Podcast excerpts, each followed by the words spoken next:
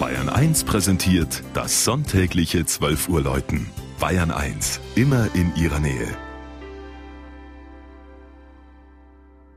Es ist 12 Uhr. Das Mittagsläuten kommt heute aus Pobenhausen in Oberbayern.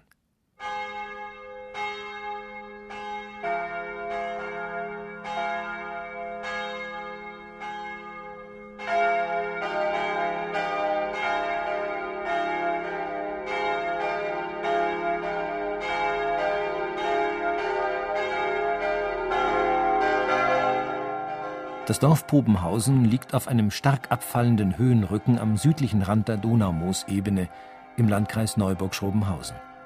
Ein schöner Blick bietet sich von hier weit in das Ingolstädter Land.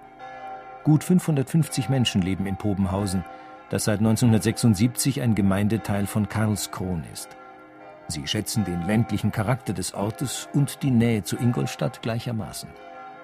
Pobenhausen ist besonders durch seine über 300 Jahre alte Wallfahrt zur schmerzhaften Mutter Gottes auf dem Kalvarienberg bekannt. Die nachweisbare Ortsgeschichte jedoch reicht bis in die Zeit um 900 zurück.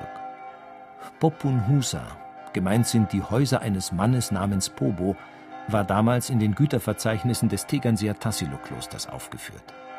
Unter den späteren Grundherren sind die Grafen von Diesen und Andex, die Wittelsbacher Herzöge und von 1377 bis 1848 die Hofmarksherren von Niederarnbach zu finden. Die Verbindung zum Kloster Tegernsee aber blieb Pobenhausen durch das Patronat seiner Pfarrkirche. Denn auch sie ist dem heiligen Quirinus geweiht.